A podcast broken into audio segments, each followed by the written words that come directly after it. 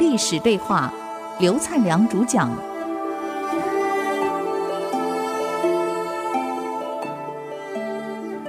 各位，你们现在所听到的节目是《与历史对话》，我是刘灿良。上一集我们谈到百里奚在秦为相，帮穆公也是一样做改革，一样做变法，可他的处理方式是很温和的，先设学校，教育人民，从孝悌做起，以家庭为单位，让他们能够孝顺父母，友爱兄弟姐妹，先创造和谐的社会，再教育他们政府为什么要改变，再发展农业，发展水利，更可爱的他发展手工艺，就是我们现在讲工业了。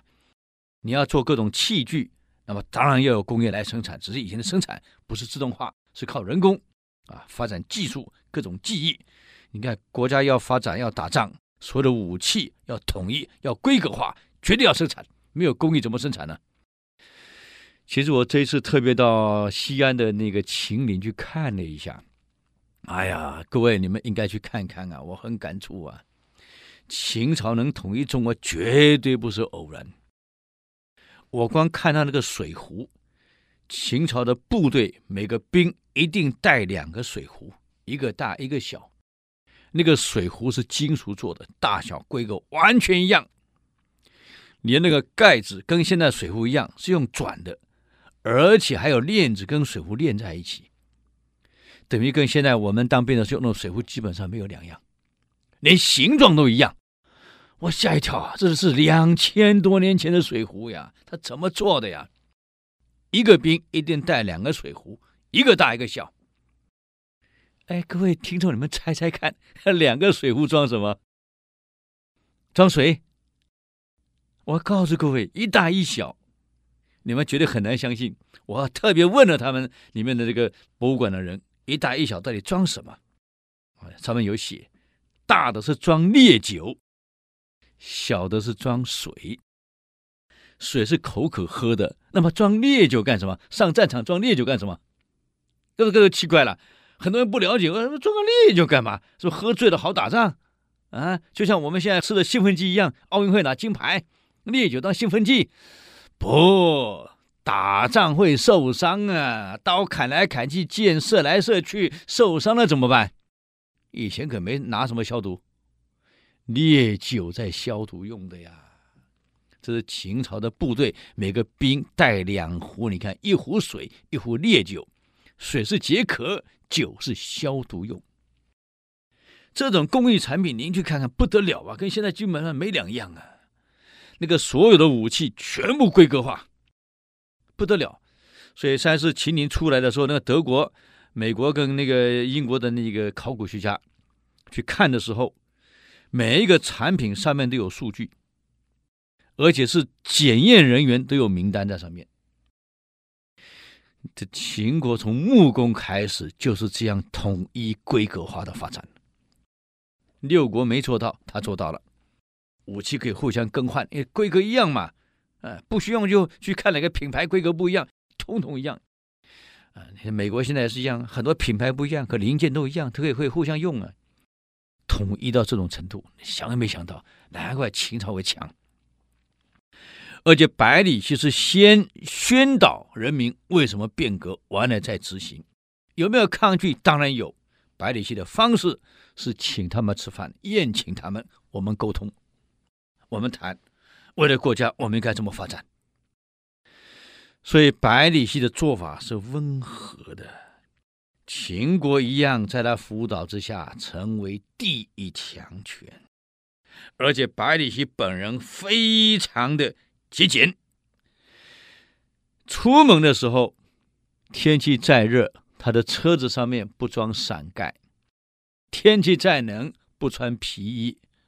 而且百里奚出门基本上也不搭车子，都是一个人走。啊，套现在话就骑脚踏车就上路去了，啊，去看老百姓生活去了，根本没有随从，也没有安全人员。路上一旦被老百姓认出他是百里奚，哇呀，每个人给他作揖呀，都想希望请他到家里坐坐吃饭啊，对他的恭敬啊，这么样的爱戴他。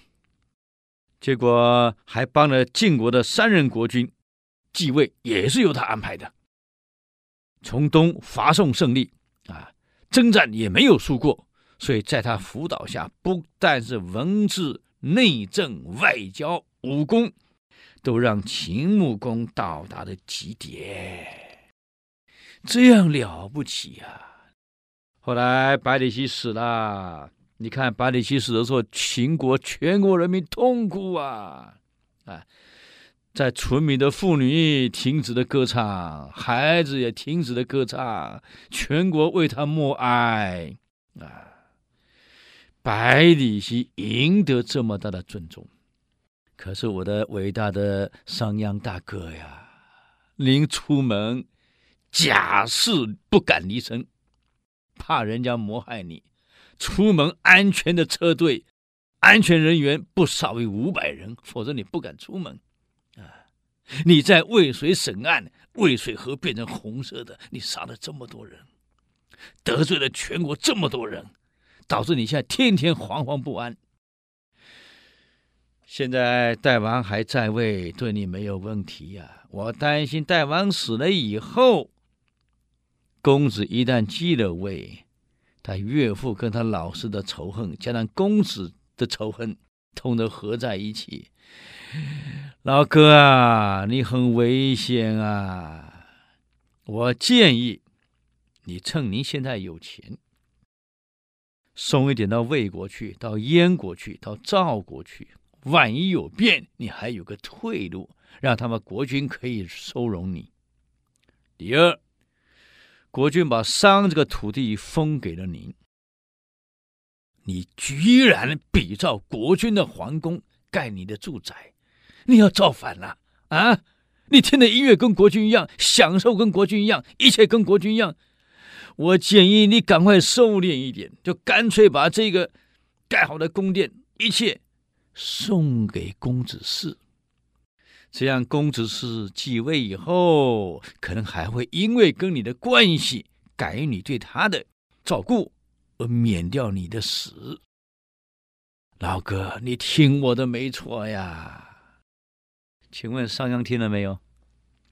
没听，还是我行我素。没多久，孝公死了，公子氏继位，是为秦惠王。公子虔啊，跟贾马上联合起来，诬告商鞅叛国。各位，商鞅后来逃了，有逃走吗？逃不成。外面六国没有人敢收容他，这不打紧，旅馆也不敢让他住啊，因为连坐法太可怕了。最后，商鞅被杀，跟五马分尸。一个这么伟大的人，他的下场是如此，多惨！你看，这还不如魏辽呢。啊，魏辽写了一部兵法叫《魏辽子》，我们中国的七子兵法第三部就是《魏辽子兵法》。魏辽就比他聪明多了。他服秦始皇统一六国以后，为什么魏辽没事？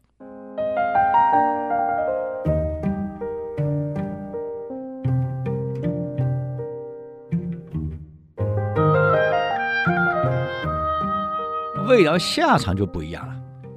他在帮始皇帝统一中国以后，这天晚上啊，他到李斯家做客。哎呀，李师兄啊，你真好命啊！你看看啊，你两个孩子多好啊，将来都是一人之下，万万人之上。你看少夫人啊，又美丽又大方又贤惠，你真好啊。可我魏辽呢？哎呦，就不是这样子啦，孤家寡人一个呀。李斯说了：“魏辽兄，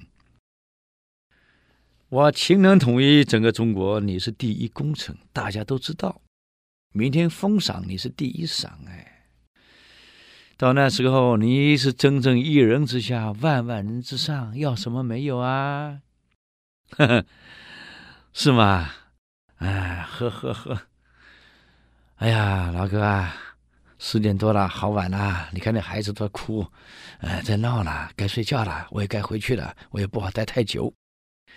这样，明天上朝啊，大王封赏，这个我也没车子，每次都麻烦你带我上朝，明天也麻烦你一下啊。可明天封赏可不能迟到啊！你要睡过头的，大嫂喊你；我睡过头的，可没人喊。麻烦你早点带我去。哎呀，魏辽兄，你这个人真吝啬，你又不是买不起车，哎，老子要我送你，明天一样，我要去接你啊，接接你。这个魏辽站起来要离开前，看看哇你们家酒好多呀，能不能送我一坛酒啊？哎呀，我们兄弟要你就拿吧。别用谢了，那不客气了。我拿一桶五粮液，就抱了一桶五粮液走了。把酒坛盖马上打开，边喝边走，边唱一首歌。什么歌？大声的唱：狡兔死，走狗烹，飞鸟尽，良弓藏。敌国灭，是谋称王。就这样。这个歌重复一路唱，唱回家去了。第二天，始皇帝颁赏了，第一赏魏辽上殿，连喊三声没来。这个始皇帝一看，你是魏辽是你弟兄，到哪去了？哎呦，大王，我刚刚到他家里去接他，没看到半个人，留了一封信，你看看，说给您的。皇帝把那个卷轴一卷开，上面大概是这样写啊：“皇上，中国已经统一了。中国既然统一了，那我的责任就了了。既然我的责任了了，就没有理由再留在您身边了。既然没有理由留在您身边，那我就离开了。既然我离开了，当然您的封赏我就不受了。”既然您的封赏我不受了，那我就不言谢了。啊，再见，不见了。这始皇帝看，可恶啊！没封赏就跑，来人给我封住所有收费站，把我拉回来，把收费站拿回来。找不到人，跑掉了。魏辽是全身而退，李斯没有，后来也很惨啊，也是很惨。所以这个就应老子说的话了，我们要懂得知进退。这个赵良就是劝商鞅，一个人攻城以后要懂得知进退。范雎的谋臣给他讲过一句话：“大丈夫都想在天地间扬名立万，有一番作为；上平者是扬名立万，有的作为是全身而退；中平者是扬名立万以后被杀了；下平者是还没有扬名立万就被杀了。”所以他谋臣劝他：“你选哪一种啊？”所以范雎选的上品，也是跑掉了，退了。所以一个领导人，我们在座位上也是想坐久了，你就明白什么时候该进，什么时候该退。所以老子有一句话讲的真好啊，他说：“迟而盈之，不如其已；拽而锐之，不可长保。”金玉满堂，莫之能守；是富贵而骄，自遗其咎。是故，功成名遂，身退，天之道。这怎么说呢？老子意思是这样子：持而盈之，不如其已。持就是把持的持，而盈之那个盈就是满出来的意思啊。意思我们拥有一杯水，您倒一杯咖啡，倒一杯水，要倒得刚刚好。与其倒的满出来，烫的手，烫的脚，你不是倒的刚刚好，不是最好吗？为什么一定要给它满出来呢？所以叫持而盈之，盈是满出来，不如其意，不如是刚刚好。拽而锐之，是不可长保。拽磨剑叫做拽。我有一把宝剑够锋利了，你还嫌不够力？每天去磨，磨到这个剑变得很薄，砰，断了，有什么用啊？过头了，金玉满堂是莫之能守。我想我们台湾人很有意思啊，人家搬家了、结婚了，送个匾额写什么呀？金玉满堂。哎，下句你忘了给他，莫之能守，小心被打出来。家里不管多有钱，堆得满满的金玉满堂，我告诉各位，我们不一定守得住啊。第二代、第三代不一定守得了啊。所以孩子教育很重要啊。我讲了好多次啦。所以金玉满堂你是不一定守得住呀。富贵而骄，那是自遗其咎。你富贵了，天天去炫耀，天天炫耀。我在大陆就看过有这种人，每天早上在下面喊：“老婆啊，我的宝马车钥匙忘了带了，你把我丢下来呀！”真的忘了带吗？他故意的嘛？哪有忘一次两次，每天都忘的？老婆啊，我的宝马车钥匙丢忘了带了，你给我丢下来呀！啊，一个礼拜后，他车被砸了，你看活该嘛？这个就是富贵的炫耀，到处炫耀，嗯，这富贵而骄，自遗其咎，你不是给自己找麻烦吗？所以老子说，我们要懂得进跟退。是故，我们一旦功成了，名也遂了，我们就明白了，我们下一步该怎么走了。范蠡退了，你看，劝文种退，文种不退，什么下场？啊！当时范蠡要文种退，文种说：“我们好不容易帮他勾践，有了今天，干嘛要退呀？才要想荣华富贵嘛！”哎呀，文种兄啊，我们都是楚国人，我们兄弟一场，大王那个相，你该明白，可以共患难，不可能跟你共富贵呀。文种不相信，后来终于被事件质问了。你看，临死前在大哭啊。范蠡兄啊，为什么我没跟你走啊？你看看，张良也劝过韩信。哎呀，韩信啊，我们好朋友一场。现在皇上统一中国了，是我们该退的时候了。韩信不肯啊，结果什么下场？啊，被吕后倒吊过来，用斧头柄往脑袋瓜敲死了。你看，也完了。他不是没劝过，他劝过韩信，他劝过彭越，我们该走了。人就是这样，当富贵、名利、权势当头的时候，往往脑袋昏了头啊。所以，这个知进退是我们干领导的人一定要有的智慧。